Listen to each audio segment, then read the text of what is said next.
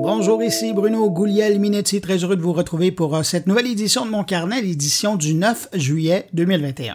Au sommaire, on va parler d'un service de coach et de mentorat pour les jeunes qui veulent se lancer dans le sport électronique et puis de l'impact des réseaux sociaux dans le développement de la musique africaine francophone.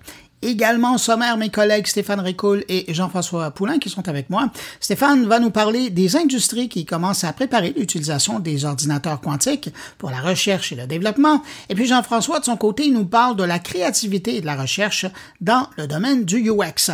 Alors voilà pour les sujets de cette édition. Sinon, j'en profite pour souligner l'écoute de cinq auditeurs que je salue tout particulièrement. Salutations à Brigitte Alexandre Bussière, Claude Leblanc, Mélanie Duclos, Ingrid Boulté, et Marc-André Boivin. À vous cinq, merci pour votre écoute. Et puis merci à vous, que je n'ai pas nommé, mais qui m'écoutez en ce moment. Merci de m'accueillir entre vos deux oreilles cette semaine. Sur ce, je vous souhaite à tous une bonne écoute.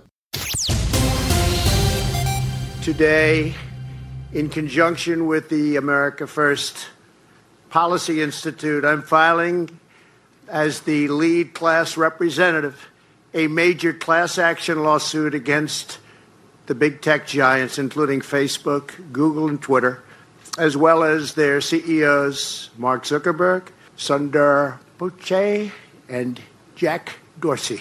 La nouvelle numérique des derniers jours, on la doit à Donald Trump qui refait surface cette semaine dans l'actualité numérique. Mercredi, il a annoncé des poursuites judiciaires contre Facebook, Twitter et Google et les patrons de ces entreprises, rien de moins.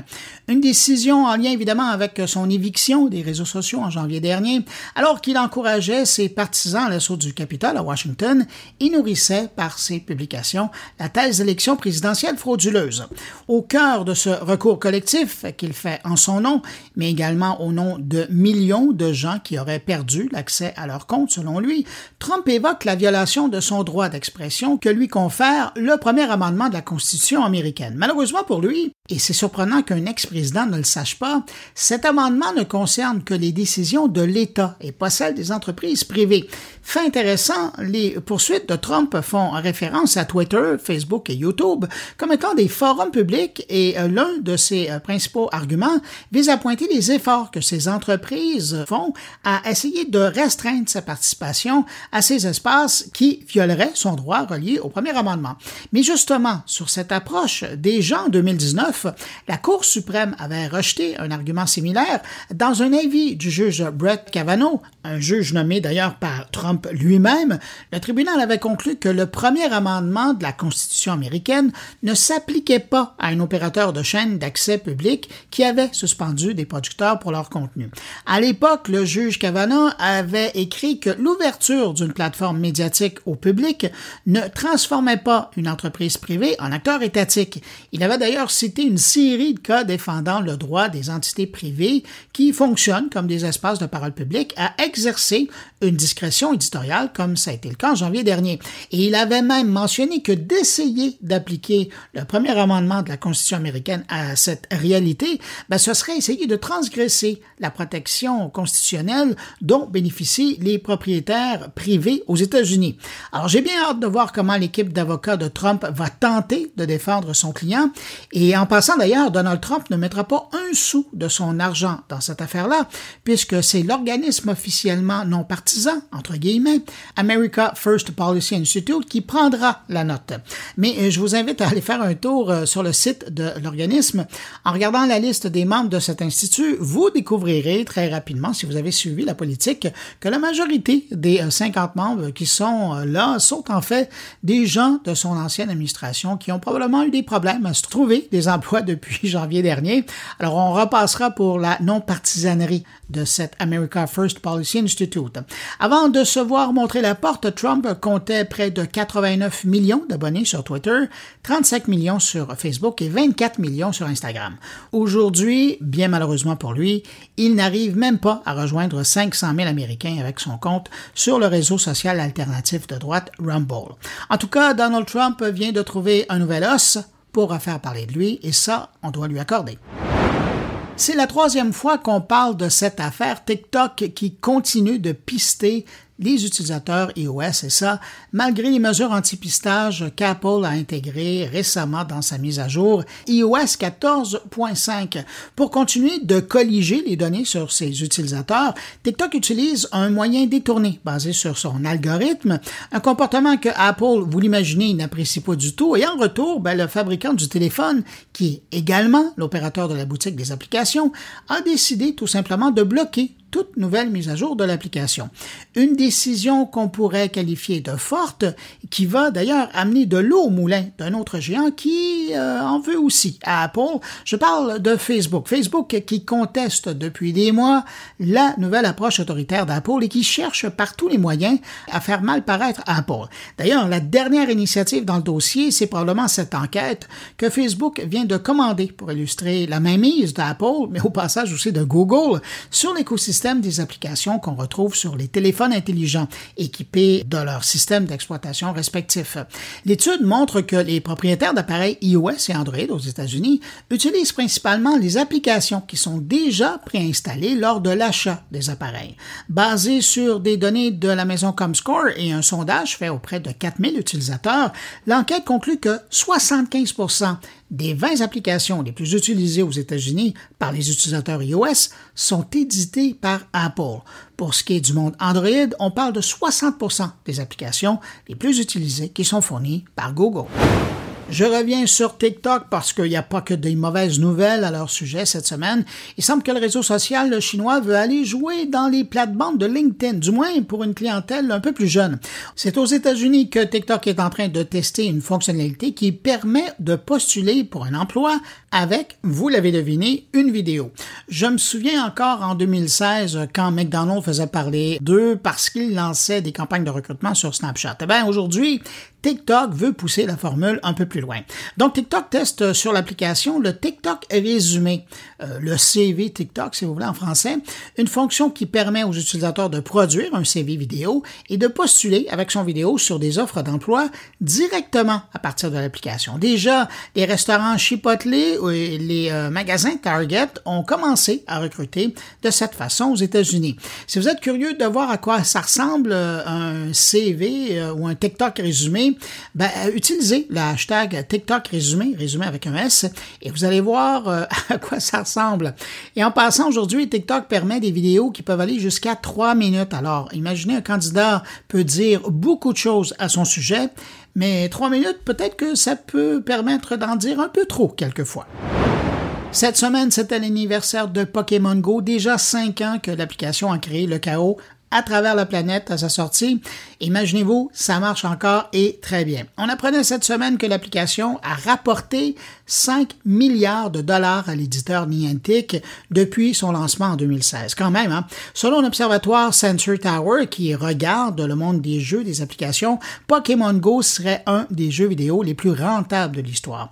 Et ne pensez pas que le jeu a connu beaucoup de succès uniquement à son début et puis que maintenant c'est en décroissance. En fait, c'est l'an dernier, au cœur de la pandémie, en 2020, euh, qui a été la meilleure année avec des revenus de 1,3 milliard de dollars. La plateforme de musique québécoise Cube Musique de Québécois célèbre cette semaine sa première année d'opération et pour l'occasion, elle a publié son bilan. Si on résume ça en cinq points, le service compte 25 000 abonnés, 12 millions de chansons ont été écoutées, dont 75% sont des créations québécoises. 500 000 dollars ont été distribués aux artistes et aux ayants droit québécois. Et si on regarde le palmarès des écoutes pour cette première année, le top 5 ressemble à ça.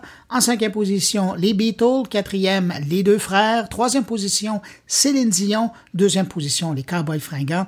Et c'est la pianiste Alexandre Streliski qui remporte la pole position de ce palmarès des écoutes de Cube Musique. Première entrevue de cette édition de Mon Carnet cette semaine, une rencontre avec Mathieu Arcan. Il est le fondateur de Gamer Mentor, un service d'encadrement pour les jeunes qui s'adonnent aux jeux vidéo.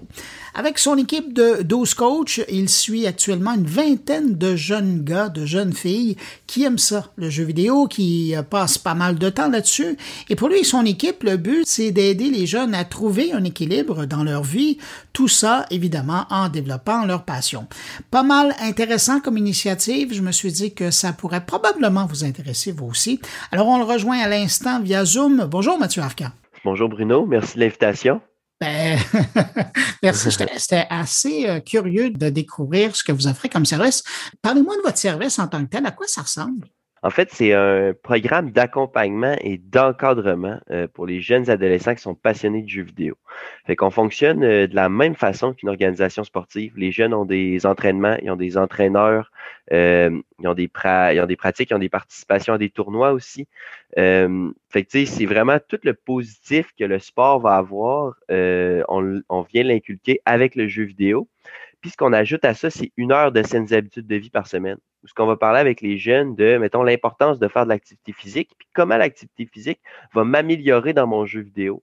Euh, hier, c'est justement, on a eu une séance de saines habitudes de vie en lien avec ça. C'est pour ça que je te parle de ça. Puis, tu sais, si on fait du sport avant d'aller jouer, ben, on va être plus concentré. Fait que si tu es plus concentré dans un jeu de tir, ben, tu vas être meilleur, tu vas être plus performant. Fait que vois-tu, mon grand, si tu veux devenir un athlète professionnel de jeux vidéo, un cyberathlète qu'on appelle, ben voici le chemin qu'il faut que tu prennes, puis ça prend de la discipline, puis c'est difficile, puis il va falloir que tu travailles fort comme si tu étais un sportif. Qui peut être intéressé, surtout qui peut bénéficier de votre approche? Ben, euh, en fait, c'est la famille au complet. Euh, autant le jeune que les parents. Parce que bien souvent, les parents, euh, mon jeune tripe ses jeux vidéo, que faire? Sa sœur tripe sur la danse, je l'inscris à des cours de danse. Mais euh, pour le jeu vidéo, il n'y a pas, pas d'équivalent. Fait que euh, si les parents ne savent pas quoi faire, ils ne connaissent pas ça ou ils n'ont juste pas d'intérêt, comme euh, moi, j'ai pas d'intérêt, mettons, pour le golf ou pour les voitures. fait que ça arrive. Fait que le jeune, lui, il a comme l'encadrement. il y a des modèles adultes qui ne sont pas ses parents, qui ont la même passion que, que lui, mais qui véhiculent quand même les mêmes directives que les parents que c'est faut pas jouer 8 heures en ligne, qu'il faut pas euh, skipper des repas, qu'il faut bien dormir le soir. Euh, puis en même temps, nous, ça rouvre le dialogue avec les parents parce qu'on le dit aux parents, ce qui va faire le succès de votre jeune dans le programme, si vous voulez voir des différences dans son comportement, c'est de vous engager auprès de lui, puis vous engager auprès de nous. Fait que demandez-lui comment ça va dans ses pratiques, si c'est fait des nouveaux amis, les mêmes genres de discussions qu'on aurait justement si le jeune était au hockey ou au soccer. Fait que c'est bénéfique pour la famille au complet. Euh, ça peut même briser certains tabous, certains. Euh, parce qu'avant que les jeunes soient inscrits dans le programme, moi, j'ai une rencontre avec les parents et l'enfant en même temps. Euh, puis fait comme ça, s'il y a des petits sujets que les parents, des fois, ils, ils sont peut-être moins à l'aise de dire avec le jeune ou ces choses-là, ben là, moi, je suis comme un médiateur parce que j'ai déjà été un jeune qui a joué 12 heures, puis j'ai déjà entendu le discours de mes parents. Je sais exactement ce que les deux camps vivent. Euh, ça fait que ça, ça recrée la discussion, puis c'est pas dans un climat d'agressivité ou de peur ou de jugement. On est plus dans, dans l'écoute, euh, puis tout ça, ça se fait dans, dans, dans de l'amour, si on veut, fait que ça se passe bien, puis c'est pour ça que ça fonctionne avec la majorité des jeunes. Euh, Mathieu, comme tout le monde, euh, vous avez été jeune, puis vous le disiez, vous avez été un jeune gamer, mais d'où vient l'idée d'offrir un service de mentorat comme celui-ci? Ben, ça vient de ça vient de mon adolescence, je pense. Euh, j'ai grandi avec. j'ai joué au football au secondaire. jouer, c'est un grand mot. j'ai grandi en secondaire 4, fait que j'étais plus sur le banc. Puis, je jouais, je jouais. C'est là que j'avais vraiment beaucoup de plaisir, par exemple. C'était dans le jeu vidéo. Euh, je pense qu'avec du recul, c'est parce que je pouvais être la personne que j'avais envie d'être dans le jeu. Euh, c'est pour ça que je jouais beaucoup. Euh, joue au jeu World of Warcraft, fait que tu incarnes vraiment un personnage qui fait des choses héroïques. Fait que c'est le fun. ça comme je pense que le fait que mes parents aussi, tu sais, si tu perds ton temps, ça sert à rien ce que tu fais. Après avoir parlé avec des psychologues, ce que le cerveau comprend, lui, c'est tu sers à rien. Euh, fait que ça a vraiment nuit à mon développement personnel. Euh, je considère, moi, personnellement, que ça a nuit à mon développement personnel. Euh, à l'université, j'étais pas motivé, je savais pas vraiment où ce que je m'en allais. Euh, j'ai vraiment un parcours atypique. Tu vas voir, Bruno, c'est drôle. Euh, à l'âge de 22 ans, j'ai commencé à guider en rafting à Québec. Puis j'ai fait ça pendant sept ans à temps plein. Puis c'est là que je me suis découvert des capacités de leader, de gestionnaire, que je me suis découvert mon côté entrepreneurial. Euh, qui m'a donné envie de me lancer en affaires. Après ça, je suis retourné à l'université, j'étais allé me chercher des cours qui allaient me permettre de me lancer en affaires. En quoi, je ne le savais pas encore. Euh, j'ai fait une première tentative entrepreneuriale, ça a été un échec. Puis là, j'ai fait du travail sur moi-même, j'ai eu une mentor entrepreneuriale, je suis retourné aux sources. Euh, je me suis dit, qu'est-ce que je veux? Qu'est-ce que je recherche? puis je suis allé soigner le petit cœur du petit gars, qui, de la petite adolescent, puis je me suis dit, garde, si ça peut, si je peux offrir aux jeunes ce que moi, j'ai pas eu, la chance d'avoir, ben je vais le faire. Puis ben c'est ce qu'on fait en ce moment avec le Gamer Mentor. Ah, je reviens sur l'expérience que vous avez, parce que vous le disiez, hein, vous avez déjà été euh, joueur euh, au football, vous avez été déjà joueur de jeux vidéo quand vous étiez jeune dans les deux. Mm-hmm. Est-ce qu'il y a un parallèle que vous faites entre les deux? Ben, si tu vas être au top, tu n'as pas le choix de te comporter comme un champion peu importe la discipline, que ce soit en affaires, que ce soit dans les jeux vidéo, que ce soit dans le sport.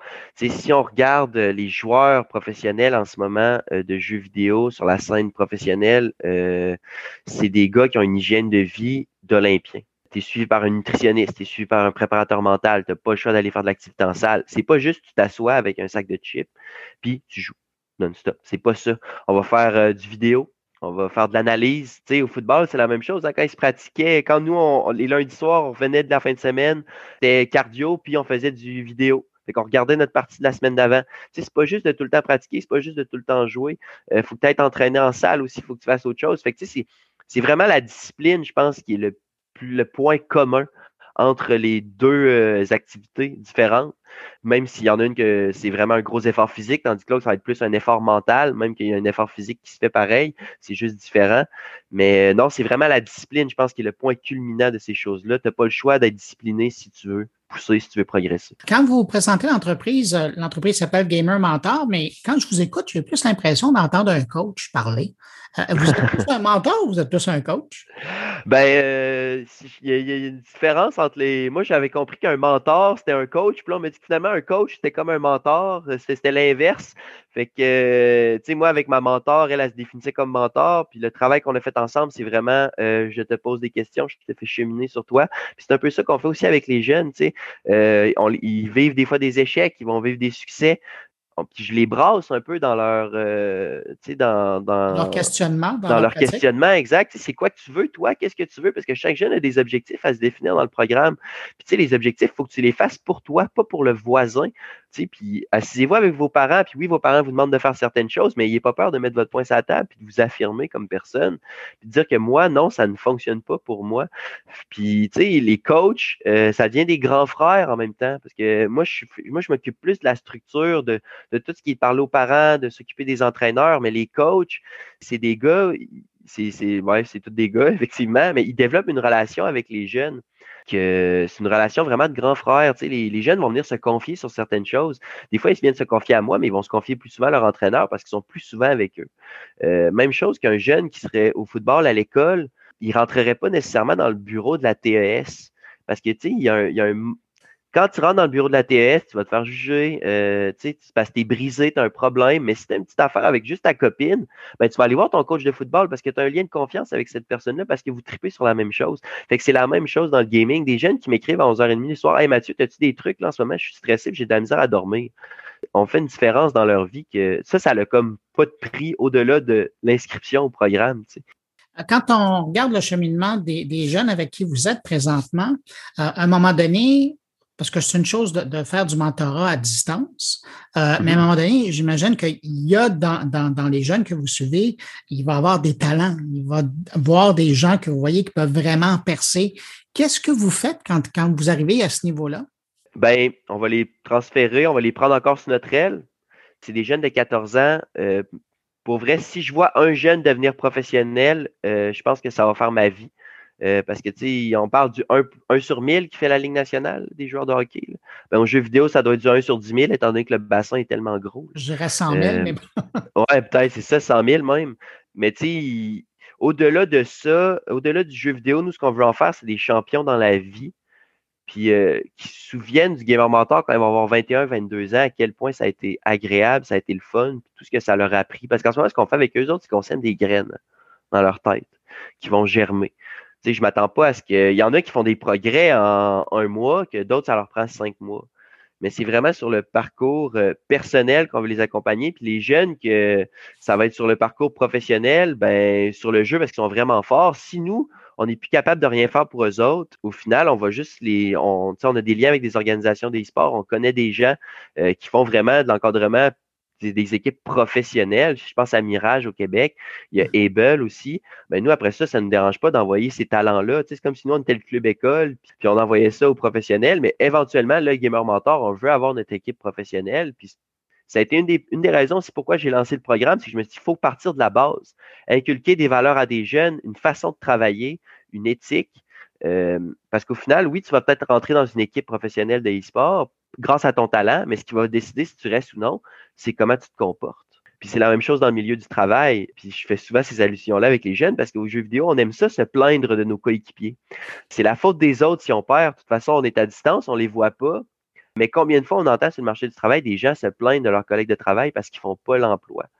Mais tu sais, est-ce que tu vas continuer à chialer sur ton sort ou tu vas te mettre les bouchées doubles, tu vas regarder qu'est-ce que toi, tu aurais pu faire pour peut-être gagner cette partie-là. Puis au final, regarde, si tu as tout fait ce que tu pouvais faire, puis tu as donné le meilleur de toi-même, ben, sois fier de ta performance. Même si le résultat n'est pas là, le résultat va finir par arriver. C'est juste qu'à soir, ben, c'était pas ta soirée, comme euh, le Canadien hier qui a perdu son cinquième match. Au final, c'est triste, mais c'est la vie. Euh, Mathieu, en terminant, vous le disiez, vous travaillez autant avec euh, les, jeunes joueurs qu'avec leurs parents. Si vous aviez un conseil à donner aux parents qui se retrouvent justement dans un contexte où euh, il y a un jeune, une jeune qui, est vraiment dans les jeux vidéo et, qui ne savent pas comment prendre la situation, qu'est-ce que ce serait? Mais je pense que c'est garder l'esprit ouvert, une ouverture d'esprit, de comprendre que pour le jeune, c'est important. Donc, de ne pas désévaluer la passion du jeune, parce que vous venez de désévaluer sa personne euh, en faisant ça. Fait que de rester ouvert, de ne pas désévaluer, euh, puis de tout le temps euh, penser avec, avec de l'amour, en fait. Puis si vraiment vous avez vraiment de la difficulté, ben n'hésitez pas à demander des services à des professionnels, que ce soit nous autres ou des psychologues ou des travailleurs sociaux. Il y, y, en a surtout, surtout les jeunes, peut-être. J'irais peut-être plus vers les services de psychologie, vers des gens qui sont plus jeunes, qui ont peut-être mon âge autour de la trentaine, qui ont peut-être joué eux autres, fait qui comprennent ça, qui sont dans cette réalité-là aussi ou qui l'ont vécu avec leurs parents ça pourrait grandement aider les parents. Mais sinon, euh, l'amour, l'ouverture, pas désévaluer, je voudrais que c'est les trois conseils euh, primaires que je pourrais donner à des parents. As-tu des parents ou euh, des jeunes qui voudraient entrer en contact avec Gamer Mentor? Ça se fait comment? Ça passe par le site web? Ça passe par le site web. Vous pouvez remplir un formulaire de contact. Vous pouvez nous écrire via Facebook, la page du Gamer Mentor, via Instagram c'est toutes des bonnes façons de rentrer en contact avec nous. Euh, on est super disponible, on est super à l'écoute. Puis après ça, vous, une fois que vous avez rentré en contact avec nous, on, se prend une petite rencontre à distance comme ça, puis euh, on discute de ce qu'on peut faire pour votre jeune, puis de comment on peut vous aider. Si, euh, premièrement, inquiétez-vous pas, il n'est pas à sauver, il n'est pas brisé. il a juste besoin peut-être d'être écouté ou de parler avec d'autres gens qui ont la même passion que lui. Mathieu Arcan, fondateur de Gamer Mentor, merci beaucoup d'avoir pris le temps de répondre à mes questions. Ça fait plaisir, Bruno, puis merci encore une fois de l'opportunité. J'espère que ça va avoir aidé euh, ou euh, ressourcé plusieurs parents.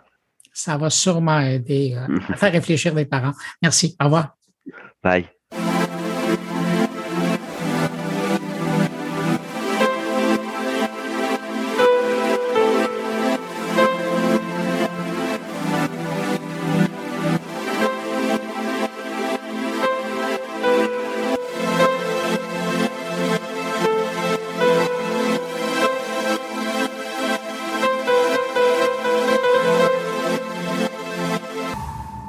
Passe maintenant à notre deuxième entrevue de cette édition, mais cette fois on part au Gabon. La semaine dernière se tenait en ligne la première édition du Midem Africa, un événement numérique pan-africain pour les professionnels de la musique. Et dans la programmation de l'événement, il y avait un panel qui a attiré mon attention. Le panel portait sur le rôle des réseaux sociaux dans la promotion d'une nouvelle génération d'artistes de l'Afrique francophone. Pour parler de cette nouvelle génération d'artistes africains francophones qui utilisent les réseaux sociaux et comment ils utilise, je vous propose de rencontrer Magali Ouara. Elle est directrice générale de Real Black Music et une agente d'artistes dans le milieu de la musique africaine depuis plus de 20 ans. Alors disons que c'est un bon témoin de l'évolution des choses. On la rejoint à l'instant à Libreville, au Gabon. Bonjour Magali Ouara. Bonjour. Magali Ouara, j'aimerais vous revenir sur euh, une discussion que vous avez eue dans le cadre de Midem euh, Africa, où vous vous êtes intéressé avec d'autres panélistes à cette nouvelle génération d'artistes qui sont en train de mettre la musique francophone africaine sur la map, pour reprendre l'expression. Est-ce que vous sentez vraiment qu'il y, a un vent de renouveau?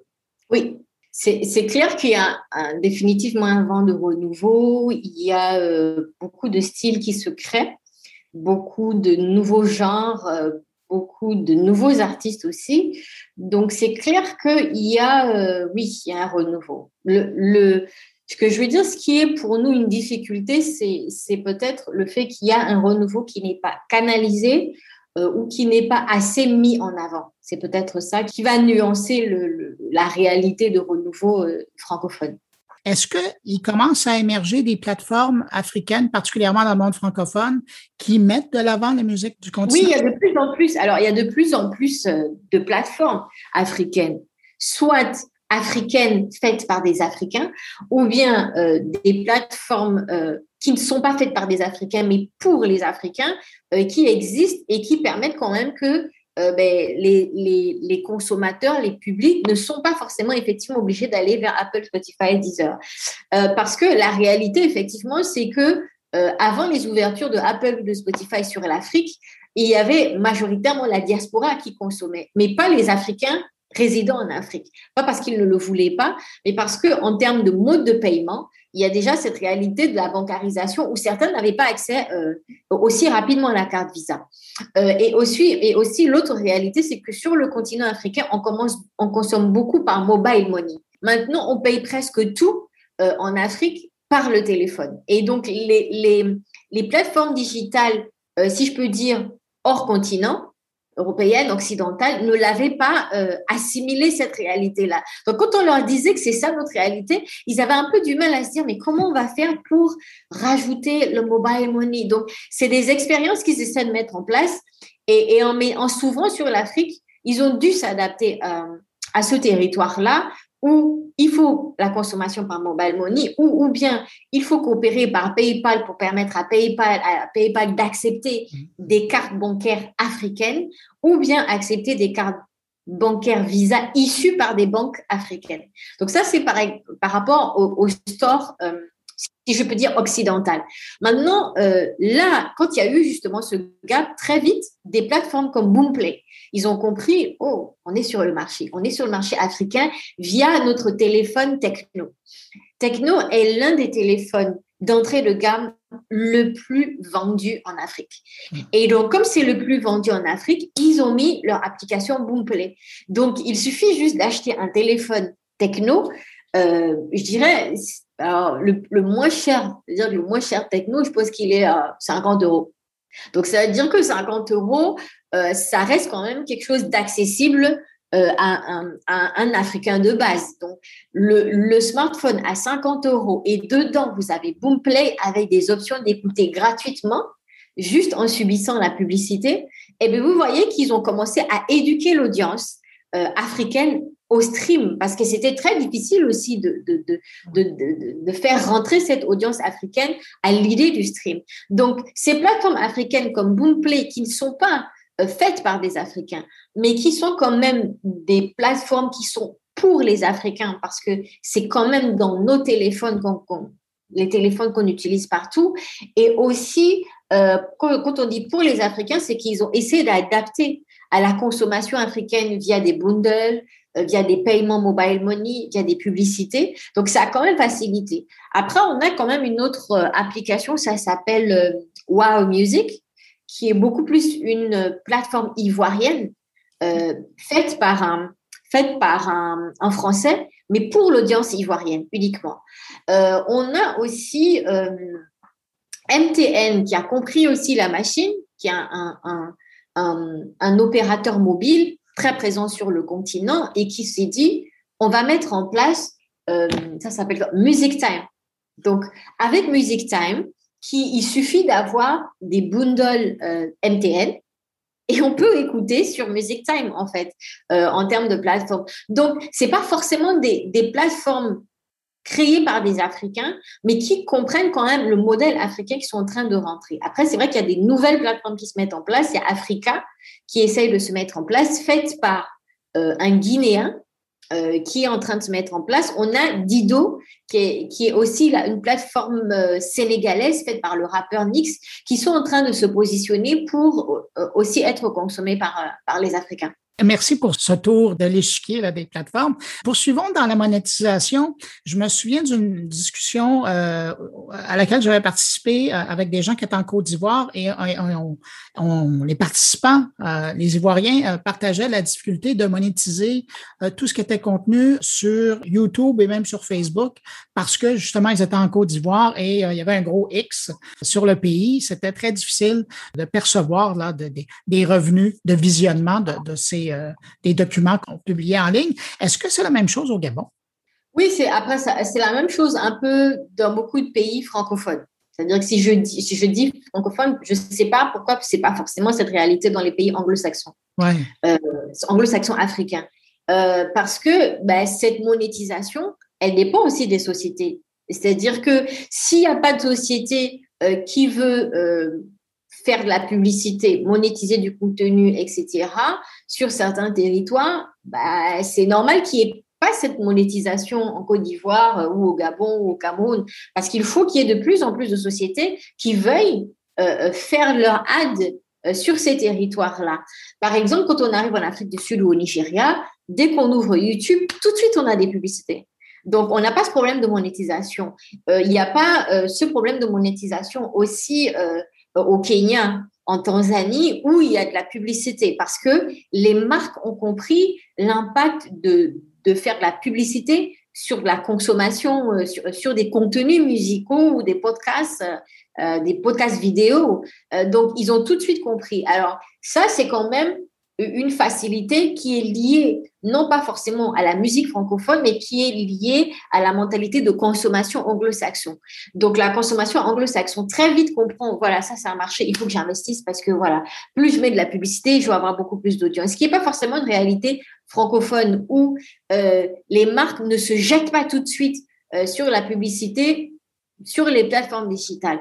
Par contre, maintenant, il y a une prise de conscience. Il y a une prise de conscience des marques de se dire, ah oui, quand même, sur YouTube, on a de plus en plus d'artistes africains euh, qui font des 2 millions de vues, 3 millions de vues, 5 millions de vues. Et donc, ils commencent à se dire, il faut qu'on se positionne aussi dessus. Donc, de plus en plus, que ce soit en Côte d'Ivoire, au Gabon ou, euh, ou euh, au Congo, de plus en plus, on a des marques qui viennent pour, pour faire leur publicité sur des contenus. Et de plus en plus, quand on arrive sur YouTube, on a d'abord la publicité avant de voir le contenu. Donc, c'est quelque chose qui est progressif, c'est une prise de conscience qui est progressive. Et je pense que euh, dans quelques années, on aura vraiment une meilleure monétisation sur tout le territoire bah, africain.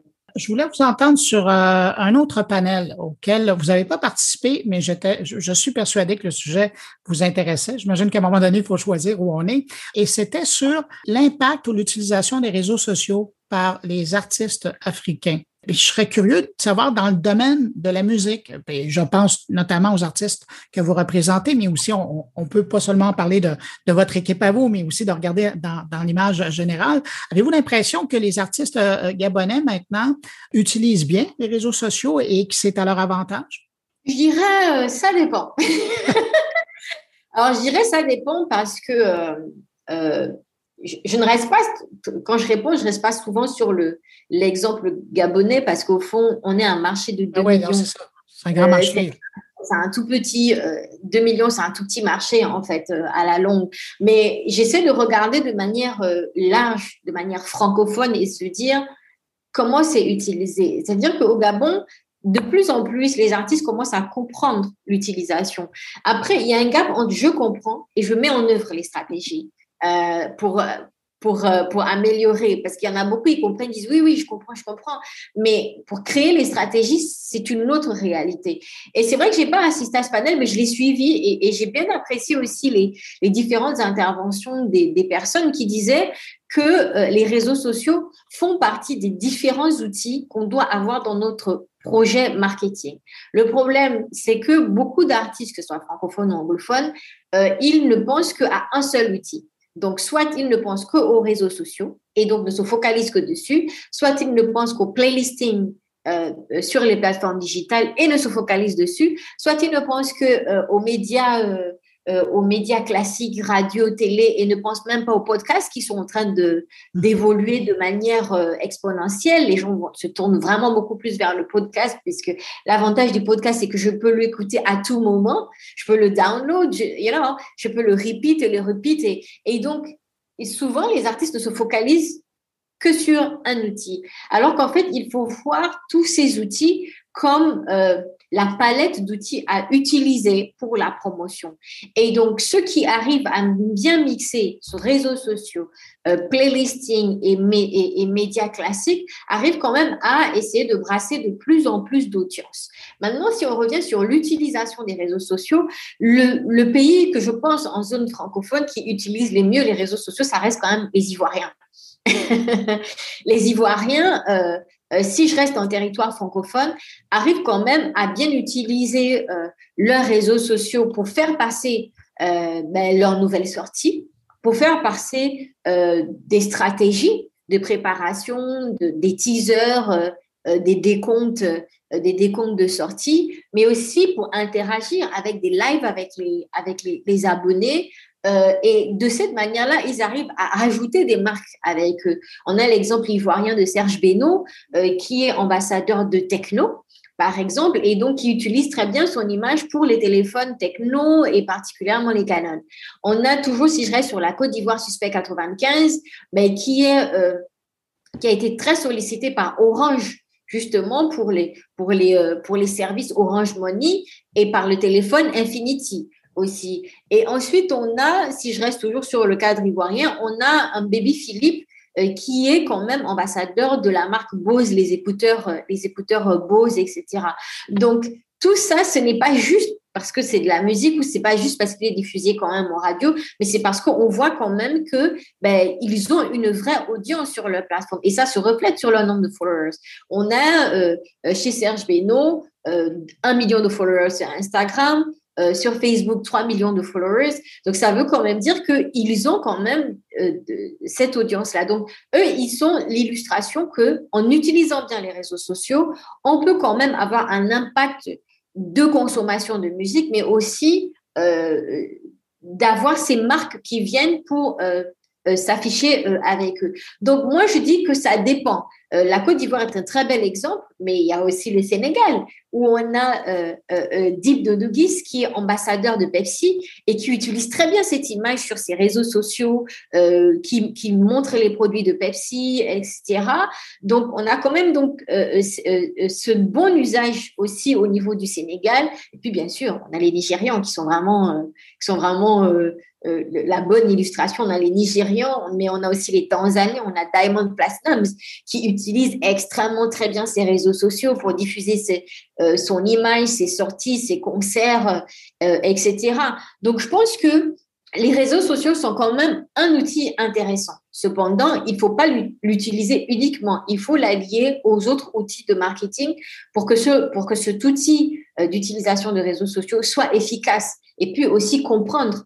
Parce que la difficulté avec les réseaux sociaux, c'est que il suffit d'une mauvaise interprétation d'un terme, d'un mot, d'une image pour qu'il y ait un bad buzz, pour qu'il y ait un bad buzz qui devient difficile à surmonter. Donc, c'est pour ça que c'est important de ne pas se focaliser uniquement sur les réseaux sociaux, mais d'utiliser les autres pour qu'en cas de bad buzz, les autres médias, euh, les autres outils de, marketing, la radio et la télé viennent euh, en aide quand le réseau social, quand les, bad buzz ont émergé, euh, ou bien quand euh, au niveau de, par exemple, au niveau des réseaux sociaux, le, le, le titre n'arrive pas à décoller, et eh bien on bascule sur les playlists. Et les playlists permettent qu'à chaque fois on est présent sur les stores. Quand on arrive sur Apple, il y a une bannière pour voir, euh, euh pour voir Deep de Dugis ou pour voir, euh, euh ou pour voir Serge Beno ou pour voir euh, Rodzeng, le rappeur Rodzeng. Donc, ça fait quand même que les autres permettent d'avoir une influence. Donc, OK, sur les réseaux sociaux, ils ne nous parlent pas trop, mais lorsqu'on arrive sur Apple et qu'on voit ces bannières, on se dit, ah oui, bon, bah, je, vais quand même repartir voir qu'est-ce qu'il fait. Euh, quand on arrive euh, en radio et en télé et on voit que l'artiste fait des plateaux télé, etc., ça se dit, ah, mais c'est qui ce gars? Ah, c'est elle. Ah, bon, bah, d'accord. Je vais sur son réseau social pour voir un peu qu'est-ce qu'il fait sur Facebook, sur Instagram, you know? Et puis, ben, il y a ça, c'est, il y a l'utilisation aussi donc de ces nouvelles plateformes qui sont mi-réseaux sociaux, mi-médias, c'est-à-dire TikTok et Thriller, ben, par exemple, peut-être je ne suis pas l'artiste sur Instagram ou Facebook, mais parce que j'ai vu un beau challenge sur TikTok ou un beau challenge sur Thriller, ben, finalement, je me dis, ah tiens, ce gars, je le suis sur TikTok, pourquoi pas aller voir qu'est-ce qu'il fait sur Instagram? Et là, euh, pourquoi pas le chercher, euh, euh, pourquoi pas chercher le titre aussi sur les plateformes digitales? Je suis curieux de vous entendre parce que vous mentionnez Thriller, ben, de ce côté-ci de l'Atlantique, on en parle un peu moins, on est plus TikTok. lequel des deux fait mieux? en Afrique francophone? Je dirais pas que, alors je dirais pas qu'il y a un qui fait mieux. Je dirais que euh, de manière générale, il faut qu'on soit honnête, si on veut rigoler, on va aller sur TikTok. si on veut rigoler, si on veut se détendre, si on veut pas quelque chose de sérieux, to be honest, on va aller tout de suite sur TikTok. Mais euh, si euh, on est plutôt euh, on veut voir des vidéos, des artistes impliqués, quelque chose de créatif. Ça va plus être aussi quand même, on va se dire, c'est vrai que TikTok est intéressant, mais voyons voir aussi ce qu'il y a sur Thriller. Parce que Thriller aussi a une approche beaucoup plus contenu euh, artistique musicaux, ce qui est différent de, TikTok où c'est pas avant tout des contenus musicaux qui sont mis en avant sur TikTok. Et avant tout du divertissement.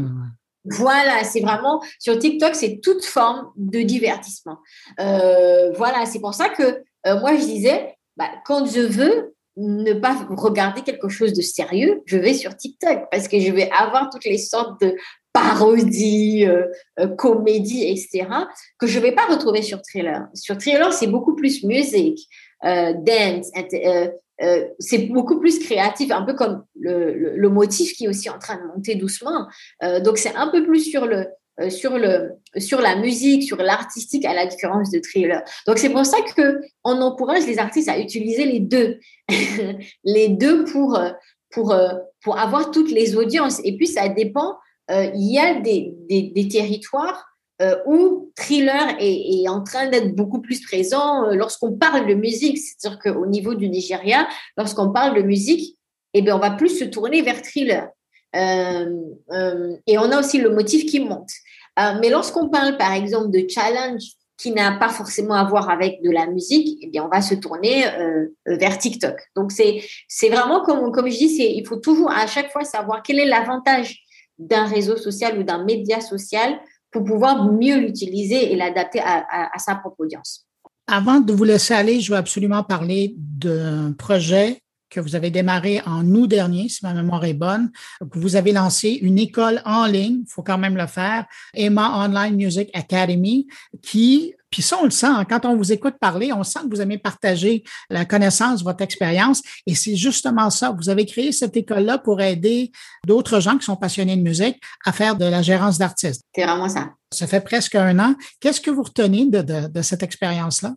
Oh, c'est, alors, c'est une magnifique expérience, mais elle est difficile. Elle est difficile parce que, euh, vous savez, euh, les artistes veulent réussir. D'accord? Et comme ils veulent réussir, ils se disent que tout est une question de je sais chanter, je sais danser, je sais faire des tableaux, etc. Et donc pour eux, tout est juste limité au talent. Et donc, on est dans un processus où on doit rééduquer les artistes à leur dire, il ne suffit pas d'avoir le talent. Il faut avoir l'accompagnement adéquat et la stratégie adéquate. Et pour avoir l'accompagnement adéquat, il faudrait que vous connaissiez quel est le rôle de chacun. Et donc, on a beaucoup d'artistes qui ils sont avec un manager, ils disent c'est mon manager, mais en fait, c'est pas son manager, c'est son agent. Parce que c'est son agent qui lui tourne, qui lui trouve des dates uniquement, mais qui ne s'occupe pas de, de son développement de carrière, de son image, de sa communication, de, de, ses, de ses projets, de ses perspectives. On a parfois aussi euh, un artiste, il dit c'est mon manager, mais en fait, c'est pas son manager, c'est son producteur uniquement.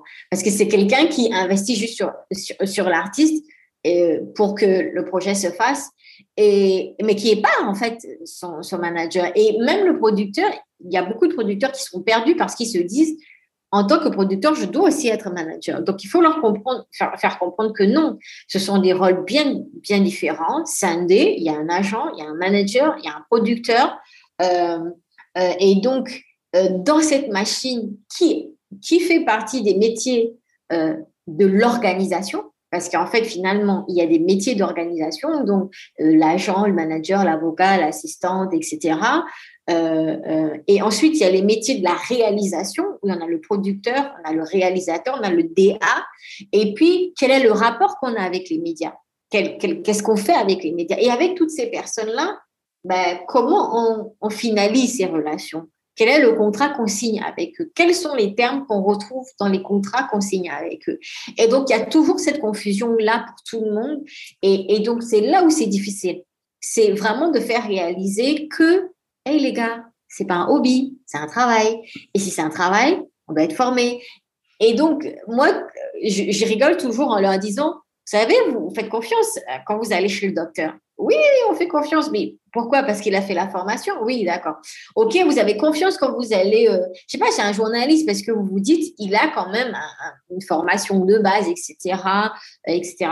Mais quand vous venez chez nous, euh, vous vous dites non, on n'a pas besoin de formation, on a juste besoin de chanter. Pourquoi?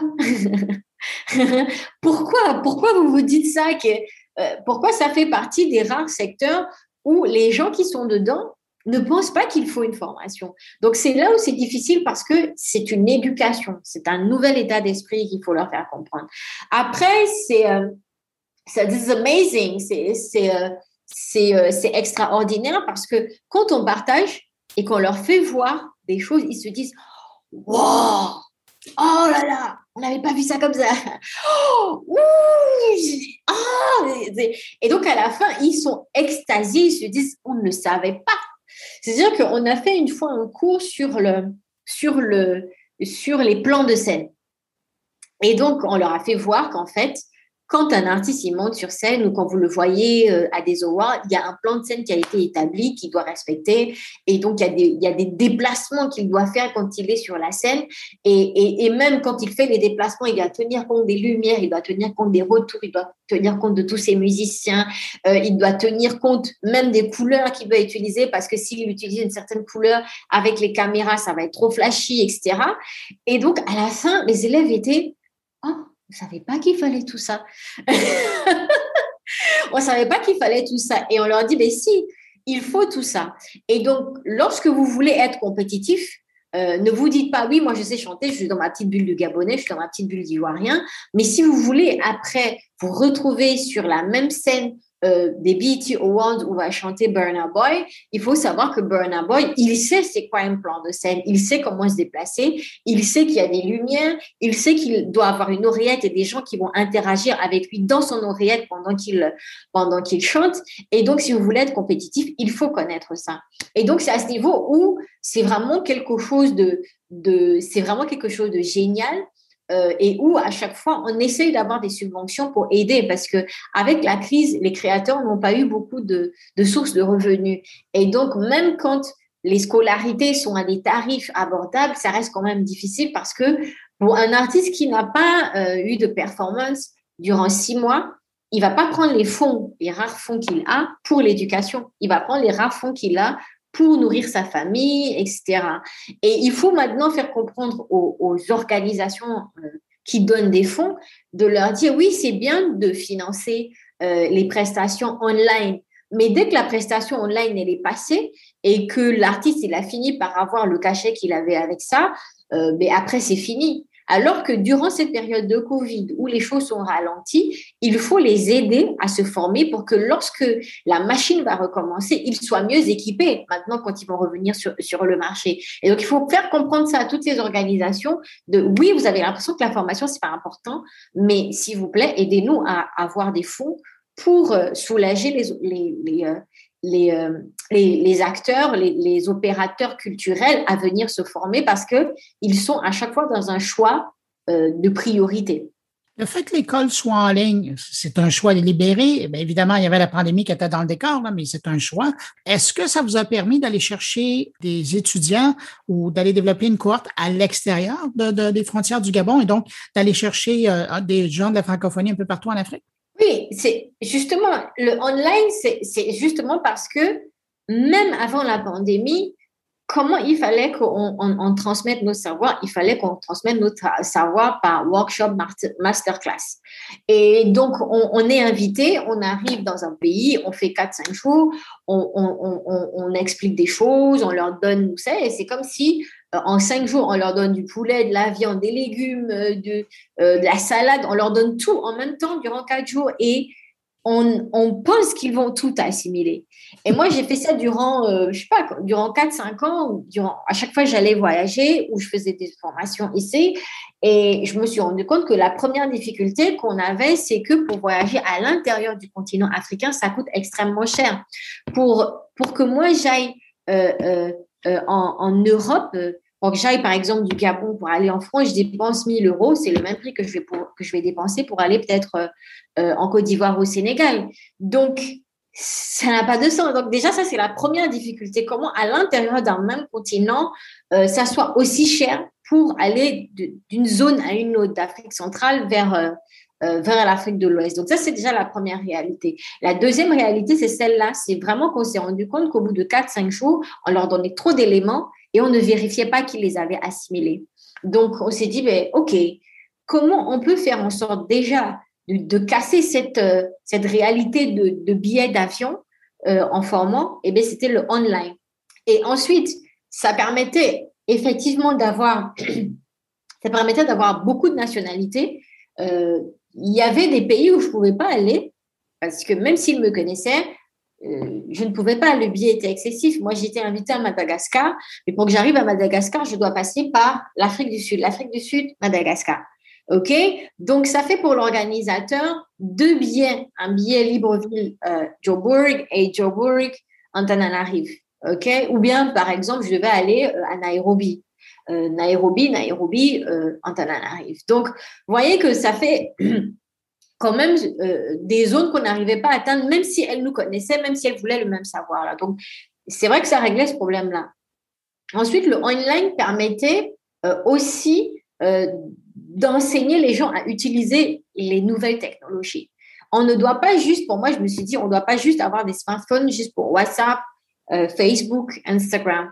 On doit aussi avoir des réseaux, des, des smartphones pour Google Classroom, mmh. OK, pour Google Meet, pour faire des devoirs et pour que nous, on puisse voir que le savoir qu'on a transmis est bien assimilé. Parce qu'à l'école, en fait, c'est on fait les cours euh, tous les deux samedis. Donc, un samedi, on fait un cours et le samedi suivant, les élèves doivent travailler sur des, euh, des devoirs et des cas d'études pour bien assimiler. Et dans les cas d'études, on leur dit, bon voilà, vous allez euh, devoir chercher un, reportage où on leur donne des documentaires sur YouTube, sur Netflix, et on leur dit, OK, par rapport à ce genre de, situation Qu'est-ce que vous allez proposer? Qu'est-ce que you know, Et ça, c'était extrêmement possible seulement en le, maintenant online.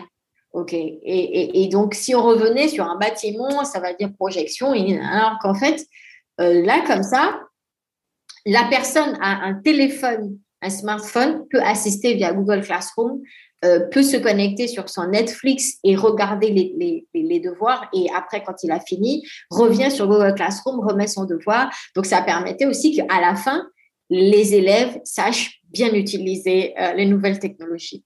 Là, on arrive bientôt à, à, l'an 1. Est-ce que vous relancez encore pour une, nouvelle cohorte? Oui, bien sûr. C'est, c'est vrai que ça a été difficile, mais, mais on s'est dit, c'est quelque chose de nécessaire. Alors, c'est quelque chose de nécessaire quand on voit les gens qui sont venus, comment ils, appréhendent maintenant leur projet. Et ça se voit même automatiquement. Il y en a certains, ils étaient sur le premier trimestre euh, et euh, sur le deuxième, euh, ils ont sorti leur projet mieux encadré, mieux encadré, mieux mieux fait parce qu'il y a un cours sur, le, euh, euh, sur la communication, sur l'utilisation des réseaux sociaux. Et à la fin, quand on regarde, par exemple, les projets des élèves, on voit qu'ils utilisent mieux les réseaux sociaux. Ils utilisent mieux leurs images. Avant, ben, on avait des, des, élèves ou voilà, des, des, entrepreneurs, ils prenaient leur téléphone WhatsApp et c'est avec ça qu'ils faisaient euh, leur projet. Maintenant, ils ont compris qu'il faut aller faire un shooting photo et qu'il faut avoir une vraie infographie, il faut avoir une vraie programmation quand on le met sur les réseaux sociaux. On voit quand même une vraie amélioration chez les élèves. Donc, c'est pas un projet, c'est vrai que c'est un projet dur, Euh, mais quand c'est dur, ça veut dire qu'il faut persévérer. c'est une bonne leçon. Euh, oui, donc ça veut dire que là, on finit un trimestre et on est reparti pour la prochaine. Après, sur le, la nouvelle année académique, on a décidé de rajouter, de rajouter des modules euh, pour le, parce qu'on s'est rendu compte que bah, il y a l'utilisation des podcasts, il y avait des gens qui voulaient faire de plus en plus de contenu online, et on s'est dit ben voilà, on va essayer maintenant de, de, créer un module avec des nouveaux formateurs, pas juste moi, mais des nouveaux formateurs pour savoir comment enregistrer avec juste un, un iPhone. Mhm. Comment on fait pour enregistrer juste avec un iPhone sa petite émission? Qu'est-ce qui est nécessaire? Comment on peut la monter euh, juste en, en, en individuel sans avoir forcément une, grosse équipe, etc. Comment on fait pour créer ces contenus, les storyboards, etc. Donc ça, on va, on, va le rajouter sur la, sur la nouvelle année académique. Et puis, on pense aussi à, des, des coachings vocaux à rajouter, euh, des cours de coaching, euh, de coaching vocal à rajouter parce que ben, justement, il y a des gens qui nous ont dit, oui, ben, nous, nous, on aimerait aussi garder le format online pour apprendre, euh, pour apprendre pour apprendre à chanter, si on a des, si on a des, des formateurs qui euh, peuvent nous donner des, des, leçons en ligne, on n'a pas besoin d'aller, euh, de, de, voyager pour aller les rencontrer, mais ça nous arrange. Donc voilà, sur la, la prochaine année académique, au lieu d'abandonner, on améliore. Je vous écoute, puis je suis en train de me demander s'il va vous rester du temps pour vos artistes. Bon, mais ça, c'est ah. une autre discussion à un autre moment. Magali Ouara, merci infiniment d'avoir été présente pour répondre à mes questions. C'est fascinant le, tour du pays et du continent francophone que vous nous avez donné. Merci infiniment. Merci beaucoup. C'était, c'était juste amazing d'avoir cette discussion. Les questions, elles étaient pertinentes parce que des fois, on se dit, on va nous poser les mêmes questions. Mais les questions, elles étaient pertinentes. Elles étaient juste euh, euh, géniales, magnifiques. C'est pour ça que j'ai pu m'épancher autant. Ben, merci et à bientôt. À bientôt.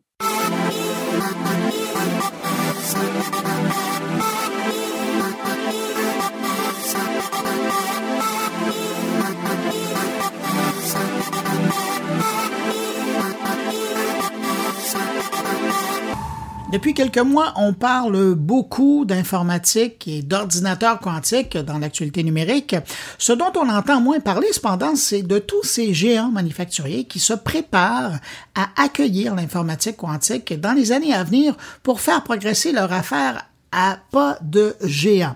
Eh bien, c'est justement le sujet de Stéphane Ricoul cette semaine. On l'écoute.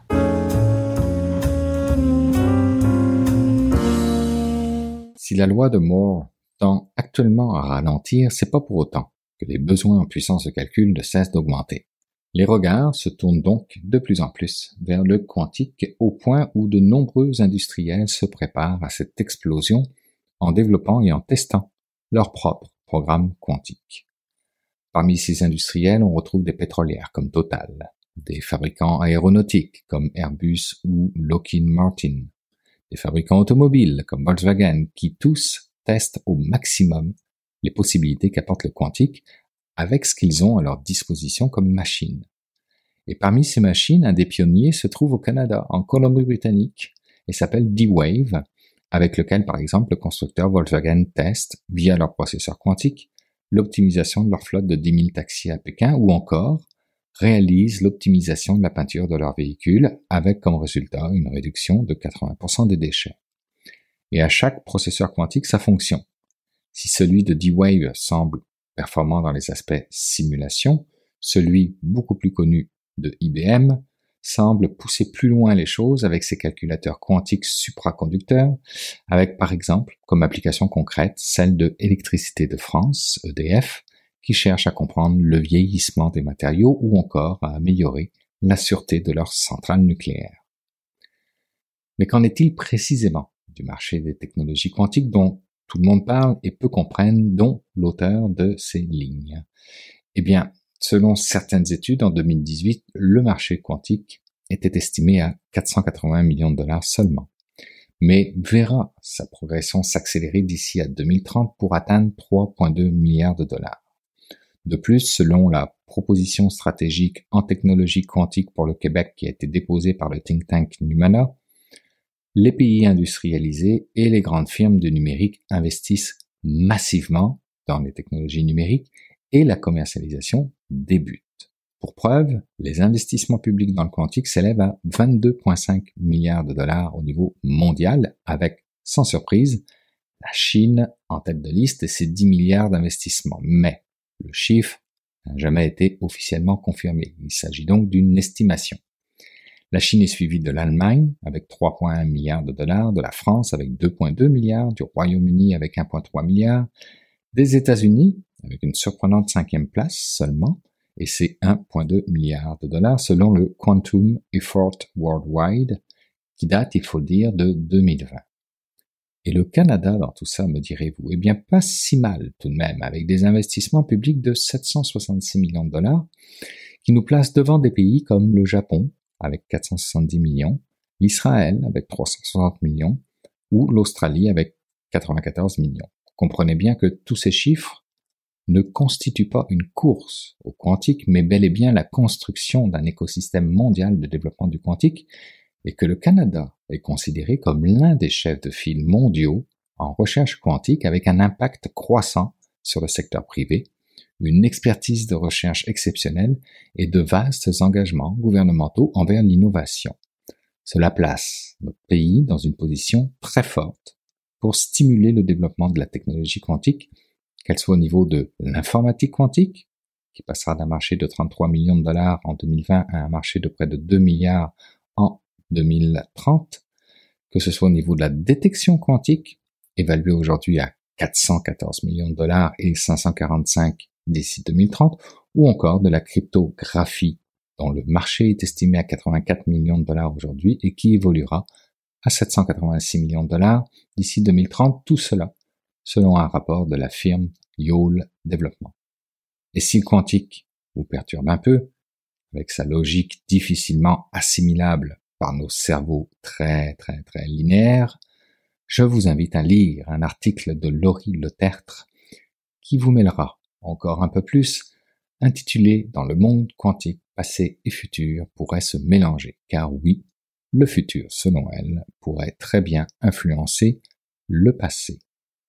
Pour information, Laurie Le Tertre est doctorante en philosophie de la physique.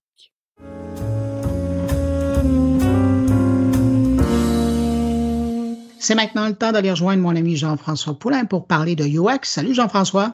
Bonjour Bruno. Jean-François, cette semaine, c'est un peu la suite ou un complément à la semaine dernière euh, où tu parlais de recherche dans le monde du UX. Là, on parle de création versus la recherche dans l'UX. Oui, parce que dans le domaine qui a évolué, le UX est beaucoup spécialisé dans les dernières années. On a commencé, comme on le discutait la semaine dernière avec Emmanuel Savary, de la recherche et, même du manque de place que la recherche a dans le processus UX. Mais pour ceux qui y étaient depuis plus longtemps au niveau de la créativité, au niveau du design comme tel, auquel elle faisait appel historiquement pour embellir des interfaces. Et quand le UX est arrivé, ça a été OK, mais venez nous aider un petit peu plus en amont parce qu'on a besoin de votre stratégie. Eh bien, là, ceux qui faisaient beaucoup plus dans le créatif se sont trouvés un peu repoussés au bout de la chaîne de montage euh, par des gens de la recherche, justement, qui disent, ben nous, on doit y penser d'abord, on doit euh, aller voir les utilisateurs, parler avec eux, faire des sondages et tout ça. Et il y a encore des, créateurs UX qui se disent de l'école de, je suis en mesure de de prendre le besoin de mes, clients si j'écoute bien.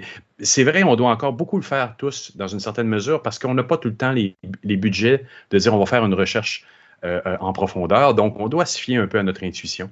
Mais il y a des designers dans des plus petites boîtes qui vont avoir ce feeling-là aussi que la recherche les repousse.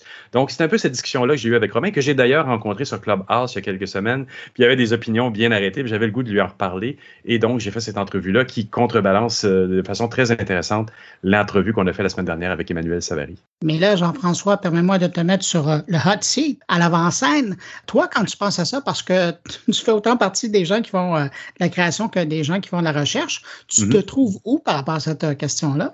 Ben, par rapport à ce que euh, Romain nous dit dans l'entrevue, lui euh, est dans des plus petites infrastructures. Moi, je suis dans des, plus souvent qu'autrement dans des créations de systèmes un peu plus gros, dans des chaînes de montage qui inclut les méthodologies agiles et tout ça. Moi, je me considère un créateur. Si tu parles de vraiment moi, JF, le UX, euh, je, suis, je suis un créateur aussi, mais dans la mesure où je suis capable de discerner un système dans une grande, grande complexité. Euh, quelqu'un va nous, nous lancer un système très complexe, très mélangé, ben, je vais être capable d'en faire du sens, mais pas nécessairement d'en faire du beau au bout de la ligne. Ce que je vais dessiner ne sera pas mm, programmable, par exemple. Ce ne sera pas assez beau pour l'être. Dans ces corps de métier-là, je ne suis pas celui qui fait de beau. Qu'est-ce que tu es humble. Jean-François ah, Poulain, merci pour euh, cette rencontre avec euh, Romain Dao euh, qu'on écoute à l'instant. Puis je te donne rendez-vous la semaine prochaine. Merci. Merci Bruno, à la semaine prochaine. Oui, effectivement, la, la, UI est tout et surtout une question de méthodologie. on y reviendra, mais l'état du marché est, est, surprenant de moi de l'expérience que j'ai depuis les dix ans dans lesquels je travaille dans le web et peut-être un peu effrayant pour des gens qui aujourd'hui démarrent leur carrière l'UX slash UI design, même si je, je n'aime pas tellement cette expression, attire beaucoup de monde en ce moment et pas forcément euh, des profils créa, agences de pub comme il existait, comme c'était un petit peu mon cas il y a dix ans, des gens qui aspiraient à faire ces métiers-là créatifs, ce qui était en fait des euh, DA slash CR, donc directeur artistique slash concepteur rédacteur qui bossaient en team. Aujourd'hui, en fait, ce serait un petit peu des UX UI. Sauf que euh, c'est vrai que l'UX qu'on apprend, et moi c'est un peu le, le grief que j'ai contre contre l'apprentissage de l'UX, c'est qu'il reste très scolaire, très axé sur une méthodologie où euh, on apprend des lois, des biais cognitifs, des comportements. Mais bon, moi je dis souvent pour faire une application, c'est pas c'est pas vraiment ça qui va me servir. Si je dois faire une application demain pour une banque en ligne ou quelque chose comme ça, j'ai plutôt intérêt à connaître les patterns évidents de, de la banque. Qu'est-ce qu'il faut que je fasse Alors ce que ce que veut l'utilisateur, oui, ça peut être important, mais avec un poil d'expérience, je pense que normalement on pourrait s'en sortir. Et, euh, c'est pour ça que je dis souvent que l'UX manque d'expérience et que ça attire beaucoup de gens qui euh, qui disent en atelier ce qu'il faut faire. Ok, l'utilisateur veut ci, veut ça, mais bon derrière il y a des designers, il y a des développeurs, il y a des chefs de projet, il y a des budgets, et on est confronté à un réel auquel malheureusement les gens sont pas suffisamment préparés. Et je vois beaucoup de gens qui déchantent. Et donc pour parler de la frontière UX/UI, malheureusement en fait les les sociétés, les entreprises qui embauchent malheureusement n'y comprenant pas elles-mêmes euh, grand-chose, bah, cherchent des UX slash UI et s'attendent à avoir des, des gens qui sont peut-être plus qualifiés pour la recherche, pour l'analytique, ce que moi je suis pas du tout parce que je suis plus du côté créatif justement et moi ça m'intéresse beaucoup moins.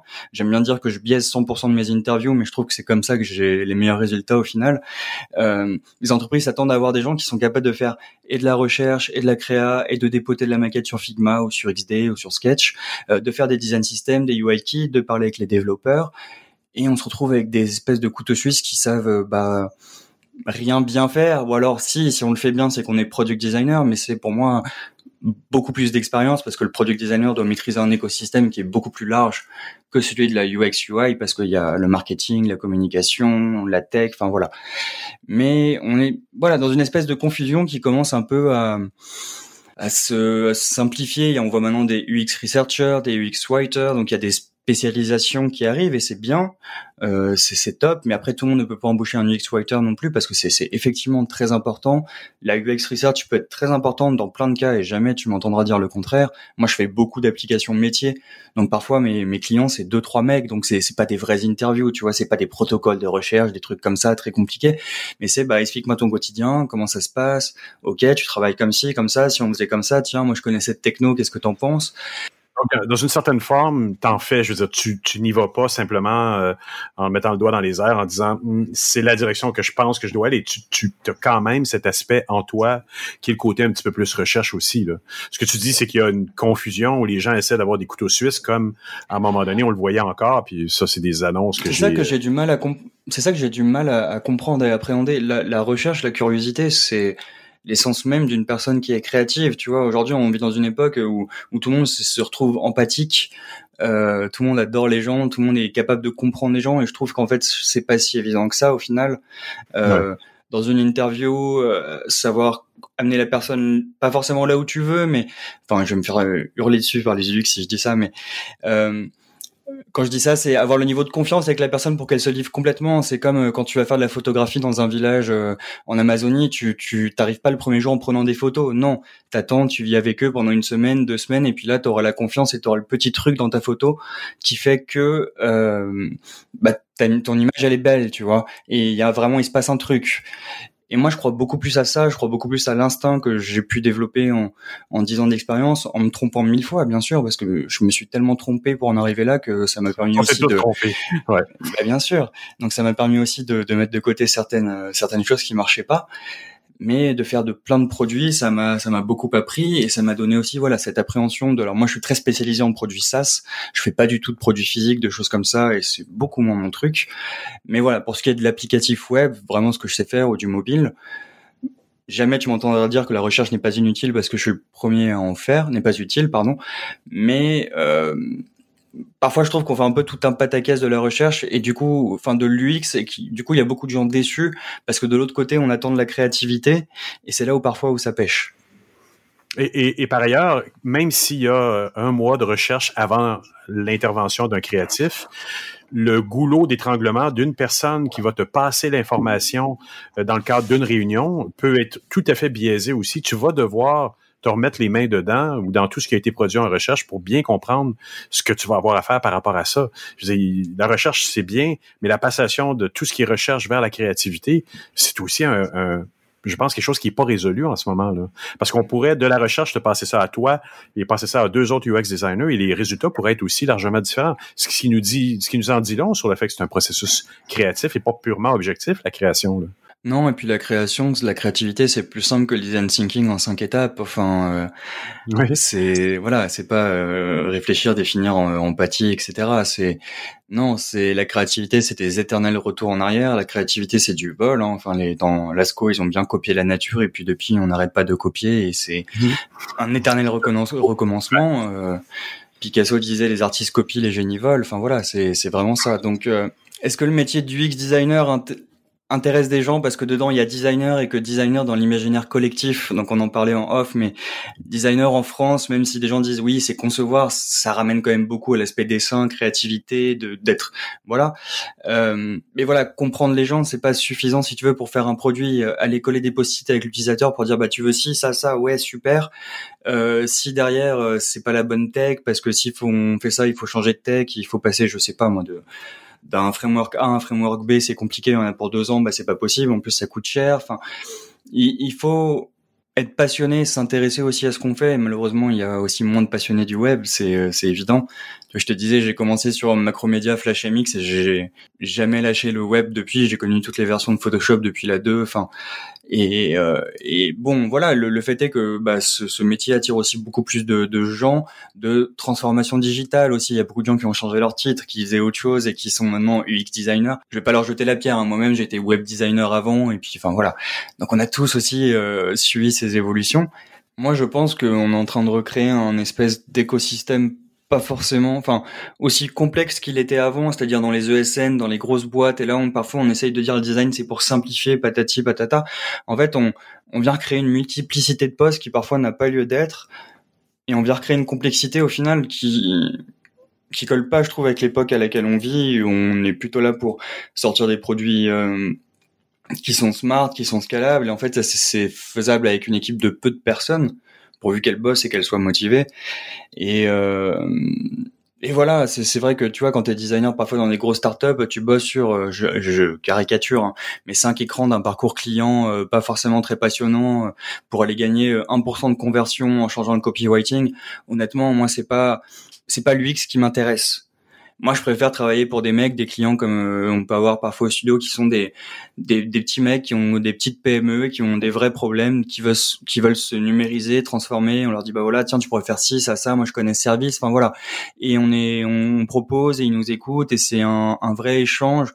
Et j'apprends. Je trouve que ce qui est génial quand t'es UX slash UI, moi je veux dire plus product, c'est que je vais travailler avec euh, le transport, euh, de l'influence locale, des gens qui font de l'Instagram. Enfin, tu vois, je change de secteur en permanence. Ouais. Et, et, pourtant, je m'en je vois tout en pattern, je vois tout, tout, tout est similaire. Pourtant, c'est juste l'environnement qui change, mais tout reste globalement dans le même fonctionnement. Si je dois faire une data table euh, pour afficher de la donnée, bah, peu importe que ce soit pour des influenceurs ou pour du transport, les mécaniques sont les mêmes. Si je sais comment ça peut marcher, comment est-ce que je peux traiter une data table avec beaucoup de lignes, euh, ce qui fait ce que je peux faire, ce que je peux pas faire, bah, j'ai tout, j'ai tout gagné quoi déjà. Mais où est l'innovation là-dedans aussi? Quand les designers ou les UX amènent euh, en disant on va utiliser le design système de Google, on va utiliser le, des systèmes déjà faits et on va l'adapter pour, pour, pour l'utiliser dans l'entreprise, la startup ou autre, ça permet moins d'innovation, justement. Effectivement, le design system et tout peut enfermer, mais d'un côté, il faut pas oublier que côté front, donc côté euh, côté développeur, eux aussi travaillent dans des frameworks, Angular, React, tout ça. Enfin, c'est des frameworks dans lesquels tu vas styliser des composants. Et bah dès que tu commences à toucher un truc, c'est un peu compliqué. Enfin voilà, t'as une grille, t'as un layout.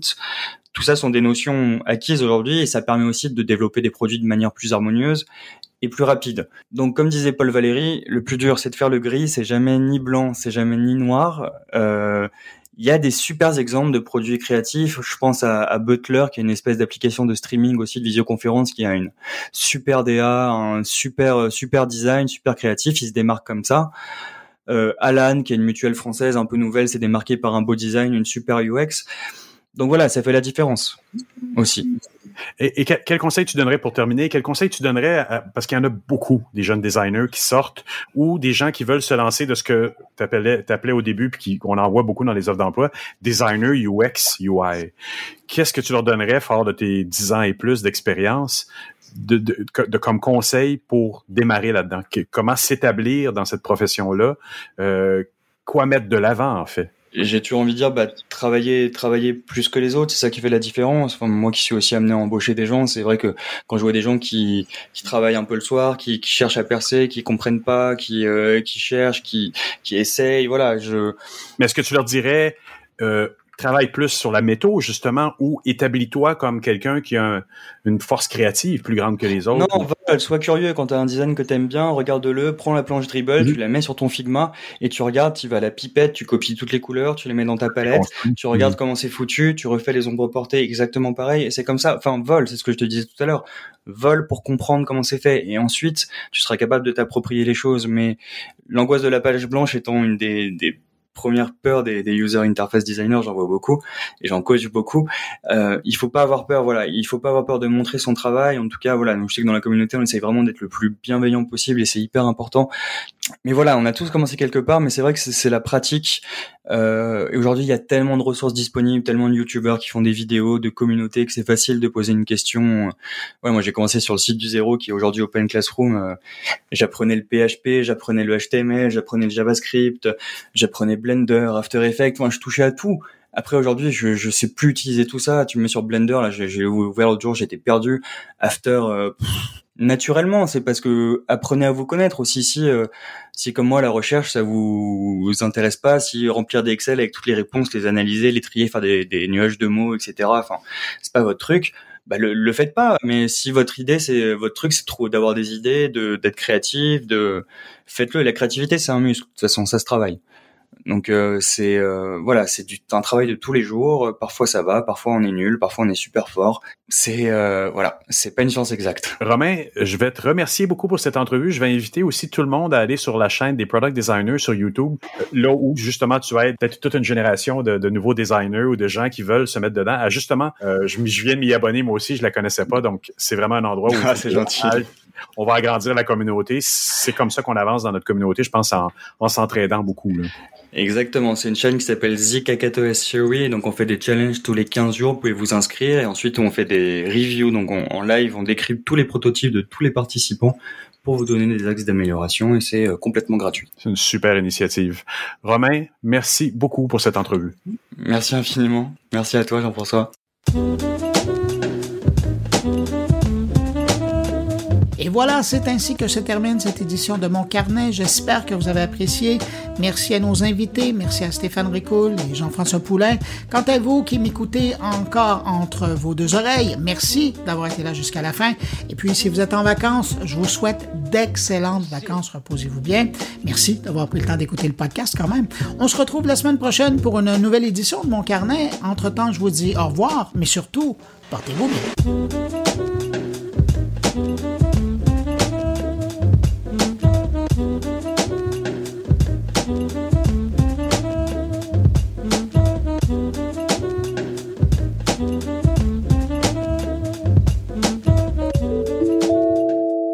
production goulielminetti.com